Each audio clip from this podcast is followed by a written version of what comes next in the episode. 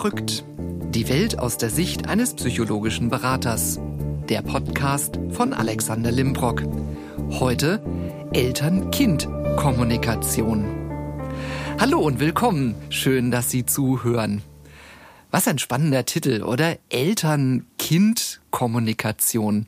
Ausnahmsweise mal nicht Eltern-Eltern oder Erwachsenen-Erwachsenen-Kommunikation, sondern Eltern-Kind-Kommunikation.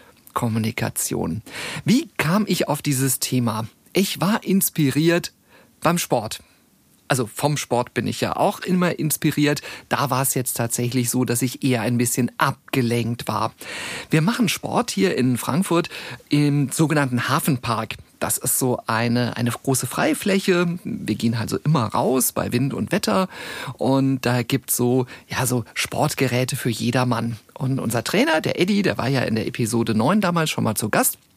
Er bringt dann auch immer so Spielzeug mit, also so Kettlebells und Gummibänder und so herrliche Taue, die man dann durch die Gegend werfen darf und sich dabei dann irgendwie gefühlt, äh, ja, irgendwie der Schulter ausrenkt. Also ist noch nicht passiert, aber es fühlt sich manchmal tatsächlich so ein bisschen an. Und direkt nebendran ist seit einiger Zeit ein so, so ein Mini-Skater Park. Also der große Skaterpark ist auf der anderen Seite und da ist was, das nennt sich Kids Pump Park.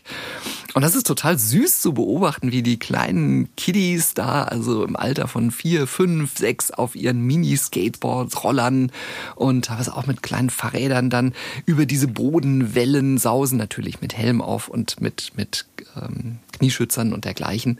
Und das ist schon toll, wie sie so diese Balance lernen. Faszinierend finde ich dabei allerdings insbesondere die Kommunikation der Eltern mit ihren Kindern.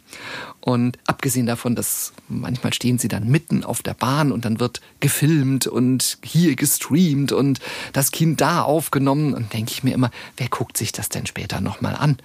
Jetzt mal Hand aufs Herz. Also Sie kennen das ja auch. Vielleicht gehören Sie auch zu denjenigen, die irgendwie gefühlt jedes Essen fotografieren und irgendwie bei jedbester Gelegenheit irgendein Foto aufnehmen oder ein Video drehen. Wie oft gucken Sie sich das denn nachher an? Irgendwann sagt irgendwie die Cloud voll, zu viel Videos. Ja, und dann guckt man sich das an und denkt sich, naja, habe ich auch nie wieder angeguckt. Und dabei ist es doch an und für sich viel schöner, eigentlich sein Kind mit den Augen, also mit den richtigen Augen und nicht mit den Handyaugen zu sehen und einfach auch dem Kind die nonverbale Kommunikation entgegenzuspielen. Hey, ich sehe dich. Und nicht zu denken, ach Gott, was macht der Alte da jetzt eigentlich? Jetzt guckt er wieder auf sein Handy. Woher soll das Kind denn auch wissen, dass es gerade gefilmt wird? Und ich glaube nicht, dass das Kind das dann mit 14 oder 15 auch wirklich nochmal sehen möchte. Also das nur, aber wirklich mal so am Rande, dieses Thema, wer guckt sich das denn eigentlich alles an? Ja, und da wird dann gerne kommuniziert zwischen den Eltern und den Kindern. Und das ist toll. Das ist toll. Mach doch noch mal. Nein, ich bin müde. Mach doch noch mal. Ich muss das noch mal filmen. So, das Kind fällt natürlich hin vor lauter Übermüdung. Da ist das Geschrei groß. Du musst da mal schneller fahren. Du musst. Ja, wieso muss das Kind eigentlich? Oh, das sind dann diejenigen, die dann später irgendwann mal bei mir im Büro sitzen und den inneren Antreiber mach schnell haben. Ich muss immer schneller sein als die anderen. Genau, und wir wollen uns heute mal ein bisschen mit diesem Thema Eltern-Kind-Kommunikation beschäftigen.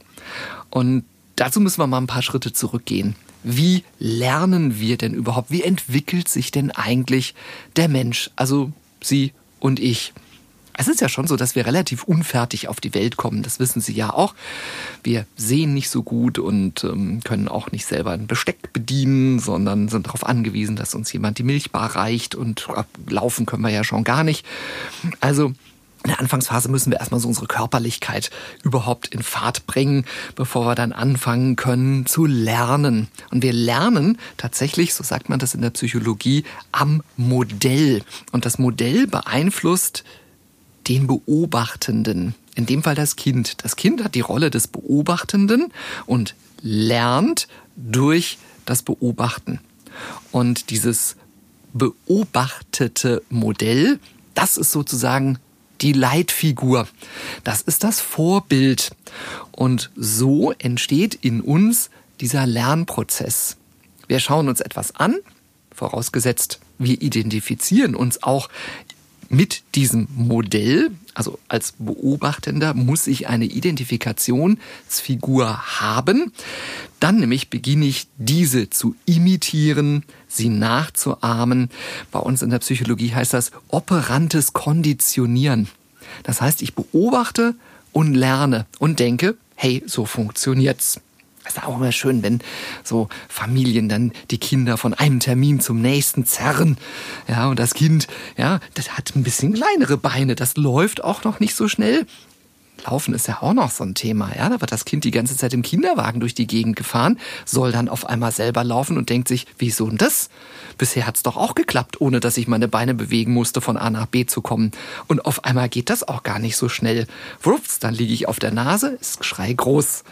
Ja, und dann auch immer sehr schön so die, die Eltern, ich spreche jetzt mal bewusst von Eltern, die dann ja dem Kind vorauseilen ja klar, die machen einfach größere Schritte. Nun komm doch! Immer muss ich auf dich warten. Ja, denken Sie, Antreiber, mach schnell. Das sind die später Büro bei mir. Antreibertest, ganz hoch. Immer alles in Hektik machen. Ja, oder dass Sie am Ende dann da sitzen und sagen, mein Kind ist hyperaktiv. Ja, braucht man sich eigentlich nur die Mama oder den Papa anzugucken, weil das Kind hat's ja imitiert und nachgeahmt. Denken Sie so, Identifikation des Beobachtenden mit dem Modell. Und wir erwerben dann in der Anfangsphase unseres Lebens relativ schnell richtig komplexe Verhaltensweisen. Wir lernen die Sozialkomponenten des Lebens kennen. Wir lernen natürlich auch die motorischen Komponenten des Lebens kennen und natürlich auch die sprachlichen Komponenten. Und da gehören dann so herrliche Sachen dazu, wie eben auch natürlich die negativen Wörter. Und da gibt's ganz tolle Beispiele. Also, ich habe Ihnen da mal was mitgebracht. Und zwar folgende Szenerie. Ein Kind baut einen Turm aus Lego. So, das ist für das Kind, ist das jetzt sein Turm. In der Bedürfnispyramide würde man sagen, das Kind auf seiner Altersstufe ist gerade dabei, sich selbst zu verwirklichen. Ich kann einen Turm aus ist das jetzt Werbung? dass ich jetzt hier gerade den Namen einer Firma genannt habe. Also gibt auch noch tausend andere. Ich bitte da um Entschuldigung. Ähm, das ist halt, ja, einfach, also aus diesen, diesen Steinen. Sie wissen, glaube ich, was ich meine. Genau. Also das Kind ist dabei, gerade sich selbst zu verwirklichen. Jetzt geht die Tür auf und der Papa unterbricht mit folgenden Worten. Du musst zusehen, dass du jetzt ins Bett kommst, weil du morgen mit dem Kindergarten auf den Bauernhof gehst. So, jetzt schauen wir uns diesen Satz einfach mal ein bisschen genauer an. Geht ja schon mal los mit dem zweiten Wort. Du musst. Also so, ja, jetzt kommt Druck. Der Vater übt mit dem Muss, mit dem Müssen Druck auf das Kind aus. Beim Kind entsteht Stress. Dann zusehen. Ja, das ist doch eigentlich schon ein Paradoxon in der Sprache, weil zu und sehen, also sehen ist ja eigentlich eher auf. Also du musst zusehen, dass du jetzt ins Bett kommst. Jetzt. Weil, und jetzt kommt die sogenannte Selbstverteidigung des Vaters, weil der sagt ja, mit mir hat das gar nichts zu tun. Er übt aber den Druck aus, weil du ja morgen mit dem Kindergarten auf den Bauernhof gehst. Also man geht auch nicht auf den Bauernhof, sondern man geht zum Bauernhof eigentlich, sozusagen. Und das ist dieses Prinzip der Belohnung. Also pass auf, du weißt, du musst ja morgen auf den Bauernhof, zum Bauernhof. Und deswegen musst du jetzt ins Bett. So. Was passiert? Das Kind in der Phase der Selbstverwirklichung wird in Stress gesetzt. Können Sie sich ungefähr ausmalen, wie diese Szene dann weitergegangen ist? Noch fünf Minuten. Nein, jetzt. Nein, negativ. Jetzt. Ach komm, noch fünf Minuten. Sechs, sieben. Du räumst jetzt sofort auf, weil du und so weiter und so fort. Das heißt, in der Entwicklung des Reifeprozesses des Kindes entsteht Eingriff des Vaters, ist ja eine Person, die größer ist. Wir haben ja verstanden, das ist ein Modell, übt Stress aus, beendet jetzt gerade die Selbstverwirklichungsphase und Protest ist die Folge. Jetzt kommt natürlich die spannende Frage, wie hätte man das denn eleganter formulieren können? ja, man hätte natürlich das Du musst zusehen am Anfang schon mal streichen können. Es wird Zeit, dass du ins Bett gehst. Punkt. Morgen gehst du nämlich zum Bauernhof und das ist gut, wenn du ausgeschlafen bist, weil dann kannst du das alles in wachem Zustand auch richtig gut erleben. Also man kann es auch anders formulieren, theoretisch. Und wir schauen uns das mal ein bisschen intensiver an, wie denn das in den ersten Jahren unserer Entwicklung eigentlich so vonstatten geht. Also man sagt so, 90 Prozent aller Reaktionsmuster werden so zwischen dem nullten und dem zehnten Lebensjahr angelegt. Und wir koppeln unsere Erfahrungen, die wir machen, immer im Unterbewusstsein mit einer Gefühlskomponente. Das ist wie wenn man irgendwie was anfasst, was heiß ist. Ja, dann weiß ich halt eben, das ist heiß. Und wenn ich das nie mal gemerkt habe, dass eine Herdplatte auch warm sein kann oder dass ein Eiswürfel kalt ist und dass man vielleicht nicht mit der Zunge an den Eiswürfel oder an einen gefrorenen Laternenmast geht, dann friert man da dran nämlich fest. Woher soll man es denn dann auch lernen?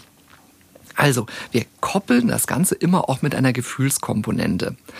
Und am Anfang ist das so, dass die wichtigsten Bezugspersonen immer die Eltern sind, also Vater oder Mutter oder beide, respektive auch alle anderen Personen, die relativ nah im Umfeld des Kindes agieren oder der Kinder. Und die Kinder glauben einfach, dass das Leben so geht. Und wenn auch bei uns im Skaterpark gesehen, da war dieser Kids Pump Park noch im Bau. Da standen ringsherum Bauzäune. Und da waren offene Armiereisen, der Beton war noch nicht richtig gegossen. Und dann beobachtete ich sonntags beim Sport, dass also ein Vater diesen Bauzaun aushebelte, also richtig aus der Verankerung rausnahm, damit das Kind auf die Baustelle zum Spielen, zum, zum Skaten fahren sollte.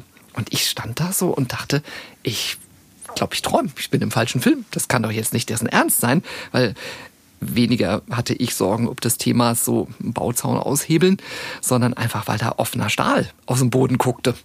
Ja, und so ein Stahl trotz Helm ins Auge zu kriegen, nicht witzig. Genau.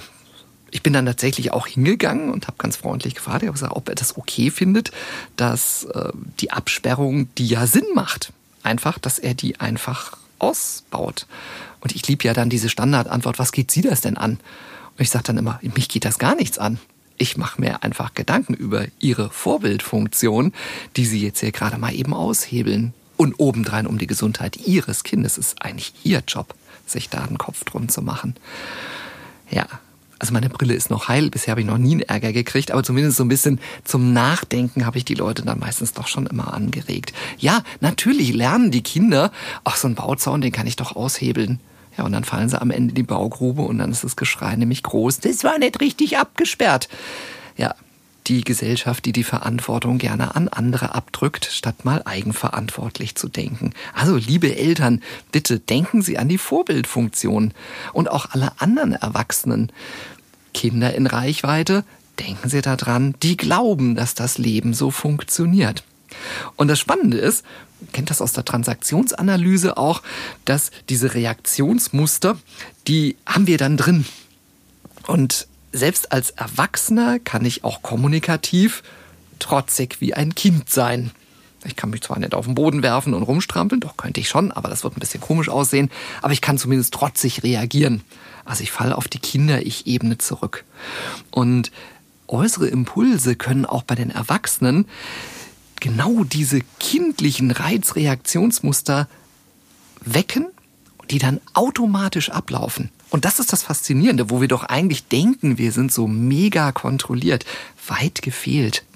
Die Menschen agieren in dieser Situation dann in Richtung ihrer Außenwelt, ohne zu überprüfen oder zu denken, ob das überhaupt sinnvoll ist. Also wir machen uns da gerade mal gar keine Gedanken drüber, wieso wir jetzt gerade so reagieren. Und gebe Ihnen mal ein Beispiel. Da ist also in der aktuellen Situation eine Person, die sich darüber beschwert, der Chef lobt mich nicht für meine Arbeit. Ich bin total demotiviert, weil ich nie gelobt werde. Welches Reizreaktionsmuster könnte denn jetzt hier zum Tragen kommen? Na klar, es fehlt das Lob und die Anerkennung der Eltern. gelernt, fehlt, ich muss funktionieren, auch ohne Lob. Das Ganze passiert in der Erwachsenenwelt ganz genauso. Ich werde nicht gelobt. Selbe Frust wie beim Kind. Jemand fühlt sich minderwertig oder nicht erfolgreich. Mein Auto ist größer als deins. Mein Haus, mein Auto, mein Boot. Gab so eine Werbung vor ewig Zeiten, so mit so kleinen Fotos, die dann auf dem Tisch landeten. Ja, genau. Mein Auto ist größer als deins. Ja, wo kommt das her? Guck mal da, Einschulung. Sechs Jahre, erste Klasse. Mama, die Schultüte ist größer als meine. Genau, Age, guck mal hier, meine Schultüte ist größer als deine. So, genau dasselbe Spiel. Äußeres Reize-Reaktionsmuster. Wer hat das größere Auto? Wer hat sonst was Größeres? Wie auch immer. Das lässt sich jetzt mal ihrer Fantasie. Aber mh, hm, auch das spielt dann hier im Endeffekt tatsächlich psychologisch eine Rolle, weil auch da gucken ja die Jungs durchaus auch schon mal hin und fühlen sich dann am Ende minderwertig. So kommen ja diese ganzen Diskussionen in allen möglichen Internetforen zustande. Ja, so kann ich denn überhaupt und wird die Frau denn glücklich, wenn und so weiter. Den Rest spare ich mir mal wieder sonst, weil müsste ich jetzt hier wieder freizügige Sprache ankreuzen beim Podcast. Ja. Also wir merken, so, wir werden ganz viel in unseren Verhaltensmustern auch in der Zeit schon beeinflusst, wo wir gerade groß werden. Und wir, wir haben es in der Hand. Wir Erwachsenen im Umgang mit den Kindern. Es müssen nicht mal die eigenen sein. Also auch im Umgang mit den, mit den Kindern von Freunden zum Beispiel. Wir haben jetzt so im Freundeskreis den einen oder anderen, der derweil Nachwuchs bekommen hat. Und ich bin immer wieder fasziniert darüber, wie gut das bei vielen Eltern funktioniert, wie die mit den Kindern umgehen, wie sie dann, wenn wir alle am Tisch sitzen zu viert und das Kind plappert einfach los, dann auch sagen, ich unterhalte mich jetzt gerade, ich bin gleich bei dir. Und das Kind sagt, alles klar. Und ich denke, wow, kein, ich werfe jetzt mal den Löffel in den Spinat, dann freut sich die Mama und die Gäste auch. Nee, es wird einfach ganz charmant so hingenommen, weil hier die Eltern von Anfang an wirklich auch eine wertschätzende Kommunikation mit dem Kind geführt haben. Sie haben es ihm auch erklärt, Sie haben auch nicht zu viel Verniedlichungssprache eingesetzt. So, ähm, ja, ich meine, wenn man jetzt immer irgendwelche komischen Begrifflichkeiten für irgendwelche Gegenstände nimmt, wie soll das Kind denn wissen, dass das Ding Hubschrauber und nicht äh, Hub, Hub, Schraub, Schraub heißt? Ja, also immer Ratschlag, ja, wir amüsieren uns ja selber auch darüber, wenn, wenn wir so lustige Wörter verwenden. Aber für die Sprachentwicklung ist es immer besser, wenn wir vernünftig mit den Kindern reden und auch wirklich in ganzen Sätzen. Also legendär die Oma, die dann auch in meinen Kinderwagen geguckt hat, so, ja, wo ist er denn? Ja, wo ist er denn? Und ich denke, ist die Olle blöd, ich bin doch da. Sieht die mich nicht? Also, also es ist, sprich doch einfach ganz normal mit mir, dann werde ich das entsprechend auch im Alltag so in der Form umsetzen. Worauf sollten wir achten? Damit Kommunikation positiv oder negativ wird, können wir natürlich einfach auf die Wörter achten, die wir verwenden. Und ich habe Ihnen mal so ein paar typische Negativbegriffe mitgebracht. Das sind so Sachen wie, oh, das ist aber schwierig. Das ist schwer. Hm, es ist gefährlich. Ja klar, Gefahr, da muss man drauf hinweisen, keine Frage. Aber das berühmte Problem. Ich habe ein Problem mit der Fernbedienung meines Fernsehers. Was denn für ein Problem? Ich komme mit der Fernbedienung nicht zurecht. Ich bekomme den Fernseher nicht eingeschaltet. Kann mir jemand erklären, wie die Fernbedienung funktioniert? Ja, hört sich schon ganz anders an. Sie sehen ja blendend aus. Tolle Formulierung übrigens. Das sieht so furchtbar aus, ich bin total geblendet, ich kann gar nicht hingucken. Also blendend aussehen ist überhaupt nicht positiv, ganz im Gegenteil. Mensch, das neue Kleid sieht aber richtig nett aus. Mhm. Ja, so nach dem Motto, pack's ein, bring's zurück. Hast das Etikett schon abgemacht? Das ist nicht nett. Nein, nett ist nicht wirklich nett. Nicht, nein, nie, niemals. Aber, ja, den Rasen nicht betreten. Ja, aber am Donnerstag, da wäre es möglich. Aber ist es am Donnerstag möglich? Ja oder nein? Nein, der Pullover gefällt mir nicht. Ich finde den andersfarbigen schöner.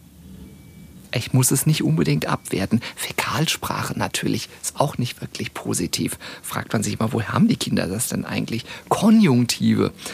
Ganz, ganz häufig muss alle Silben, die auch mit Begrifflichkeiten wie über anfangen, überfordert, übertrieben, überhäuft, überlegen, überlegt. Das sind alles Begriffe, die tatsächlich auch negative Reizreaktionsmuster auflösen. Ich bin überfordert mit der Situation. Ist nicht positiv, was signalisiert, ich kann nicht mehr. Das ist einfach nicht wirklich gut. Die Unwörter im wahrsten Sinne des Wortes alle Wörter, die mit der Silbe un beginnen, unvorteilhaft, unglücklich, unvergesslich, untätig, unverschämt, unverantwortlich. Ja, und ja, jetzt werden Sie denken, oh Gott, worauf muss ich denn noch alles achten? Eins gebe ich Ihnen noch mit. Sprechen Sie möglichst mit Kindern nie in der Verniedlichungsform. Guck mal, das ist das frische Breichen. Ja, super. Hier ist noch ein Körnchen. So, und jetzt Machen wir mal schnell den Bogen. Bei welcher Gelegenheit finden Sie denn auch immer eine Verniedlichungsform, wo ich immer denke, nein, also negativ, haben Sie Ihr Kärtchen dabei? Arzt? Eingang? Jedes Quartal?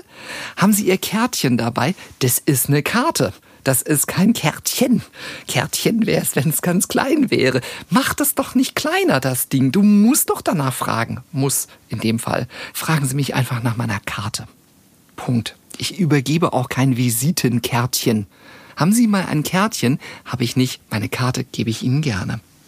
Jetzt sollen Sie natürlich auch nicht einfach mit dem Podcast hier rausgehen, ohne am Ende auch ein paar positive Wörter kennenzulernen. Gibt es nämlich tatsächlich auch Begriffe, die wir mit positiven Reizreaktionsmustern verknüpft haben. Und das ist zum Beispiel richtig oder auch gerne, gut, das hast du gut gemacht, interessant, sicher, genau, besonders. Ja, ist natürlich auch positiv. Und übrigens auch sehr spannend, gibt ein positives Wort für Damen und ein positives Wort, was die Herren gerne mögen. Damen mögen es gerne schön und Herren gerne stark. Alles, was so mit dazu hat, zu tun hat, heißt ja auch so ein bisschen so, das starke Geschlecht. Wobei sich das starke Geschlecht gerade in einer ganz großen Umbruchphase befindet. Das ist übrigens auch mal ein spannendes Thema. Werden wir auch demnächst mal ein bisschen anteasern, dieses Thema Rollenbilder. Ja, derweil Frauen sind in allen wichtigen Rollen da, wo sie hingehören und auch natürlich ihre Position einnehmen sollen, absolut. Und in vielen Positionen braucht man den Mann einfach auf einmal nicht mehr. Ja, das ist so, ja, früher, ja, wir reduzieren den mal auf Grundbedürfnisse. Ja, was auch immer irgendwie da sich dann hinter verbirgt. Aber das ist ein anderes Thema. Äh, sehr, sehr spannend. Habe ich kürzlich auch einen Artikel drüber gelesen. Das neue Bild des neuen Mannes, der nicht mehr gebraucht wird. Ich finde, uns braucht man. Und wenn es darum geht, einfach mal der Einkaufstüten nach oben zu tragen oder den Wasserkasten oder doch mal beim Auto anschieben zu helfen, meine, allein diese Diskussion muss man eigentlich gar nicht führen, weil ja, Eltern-Kind-Kommunikation. Ganz wichtig. Und ich habe mich dann oft gefragt, so, hm, da gibt's Geburtsvorbereitungskurse, da gibt's Rückbildungsgymnastikkurse. Gibt's eigentlich auch einen Kommunikationskurs für werdende Eltern? So, habe ich jetzt mal recherchiert. Es gibt auch Tragekurse. Wie trägt man sein Kind richtig? Einen Stillkurs.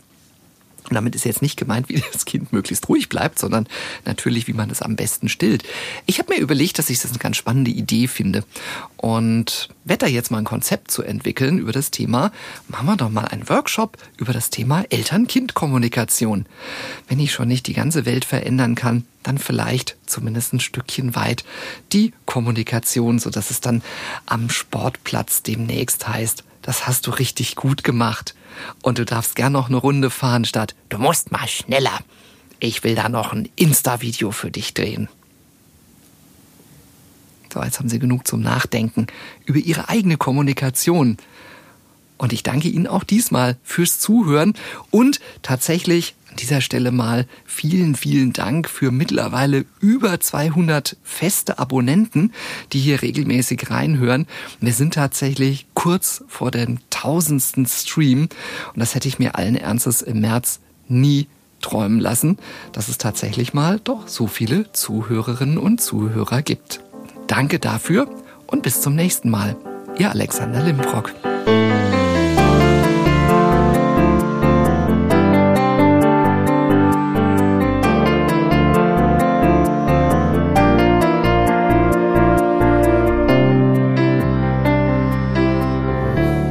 Musik komponiert und programmiert von Simon Schepp. Aufnahme und Ton Daniel Cohn.